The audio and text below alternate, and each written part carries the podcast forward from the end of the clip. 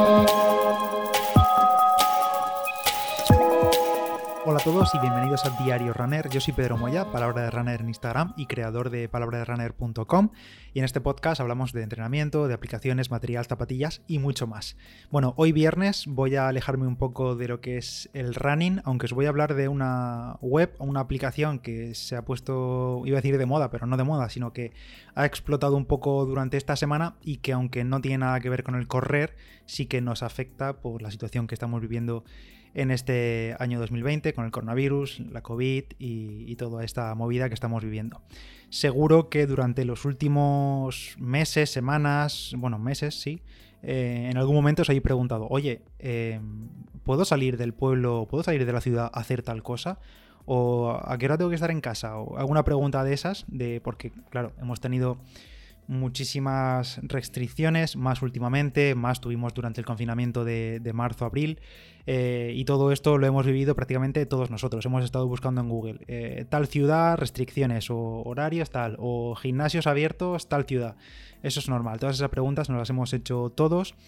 Y bueno, tenemos un exceso de, información o incluso en ocasiones de desinformación en muchos casos.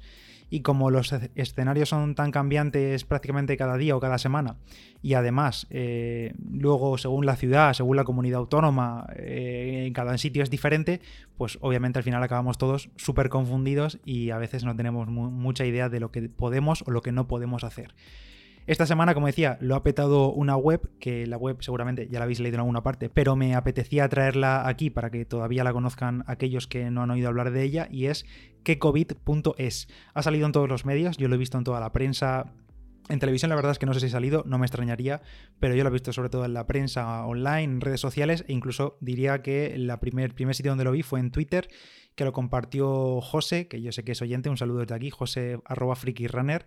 Y bueno, pues la verdad es que me gustó mucho por la simplicidad de la web. Como digo, la web se llama kecovid.es y es literalmente lo que deberían haber creado desde el gobierno o junto a las comunidades autónomas desde un inicio. O sea, llevamos nueve meses con esta movida y han tenido que venir eh, cuatro estudiantes a hacer todo, todo esto, que es eh, cubrir en una web lo que podemos y lo que no podemos hacer y descubrirlo de forma hiper sencilla, que es eh, meter nuestro código postal y listo.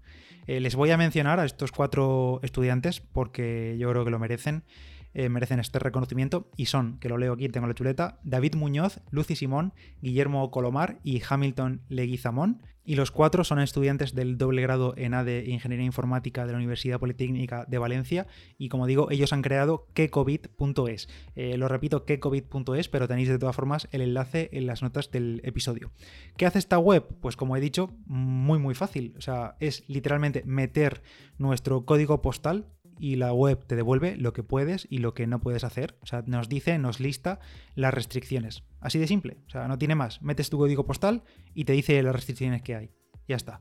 Es acojonante que, como digo, cuatro estudiantes hayan podido hacerlo y ninguna institución en, esto, en este año, en todo el año, hayan podido hacerlo. Pero bueno, en fin, no hay que registrarse, no hay publicidad, es totalmente gratis, es libre y la web no puede ser más sencilla. Entras desde el móvil o desde el ordenador, como quieras, y solo hay un campo, o sea, solo hay una parte en la que meter datos, que es introducir el código postal y ya está.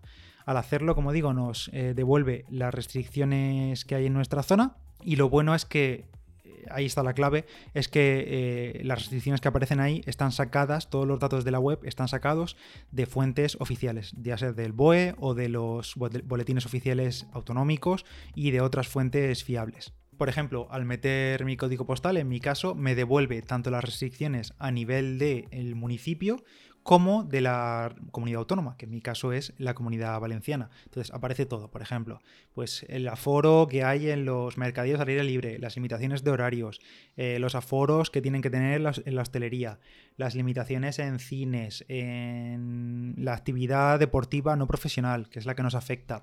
Y por supuesto, si nos vamos a, las limitaciones de la comunidad autónoma, pues nos aparece si hay cierre perimetral o si está restringida la movilidad nocturna qué hora a qué hora. Todo esto aparece en la web, muy sencillo, con mensajes simples y si pulsamos en cada uno de ellos, pues hay una breve descripción un poco más en detalle con los horarios y cosas así. Y la verdad es que no tiene más, o sea, es que la web es súper sencilla, por eso sorprende que hayan tenido que venir cuatro estudiantes a hacer un buen trabajo de forma altruista y libre para, para todos. Eso sí, esto tiene la dificultad, esta web tiene el trabajo, que es que hay que mantenerlo todo actualizado continuamente. Y es que ahí está el problema, que como en cada comunidad autónoma, en cada municipio incluso, eh, se tienen unas normas, hay unas restricciones, pues es prácticamente imposible mantenerlo al 100% actualizado al detalle para todos los municipios de España. En cualquier caso, pues lo intentan estos cuatro, estos cuatro estudiantes y, y de todas formas, si alguien detecta un error o quiere hacer alguna aportación, han metido como un formulario para poder ahí pues, meter alguna corrección o si se le quiere comentar algo a los creadores para que lo puedan implementar. Y esto es la web de quecovid.es. Eh, ojalá desde algún organismo público les den apoyo para poder mantenerla porque es una forma tremendamente fácil y rápida de saber las restricciones y desde aquí una vez más a esta gente por tener la iniciativa de crear algo así porque todos sabemos que esto va para largo así que no viene mal tenerlo a mano. Además la web es fácil de recordar y bueno, ya que estoy, como esto ha quedado un poco rapidillo, comento un par de cosas más.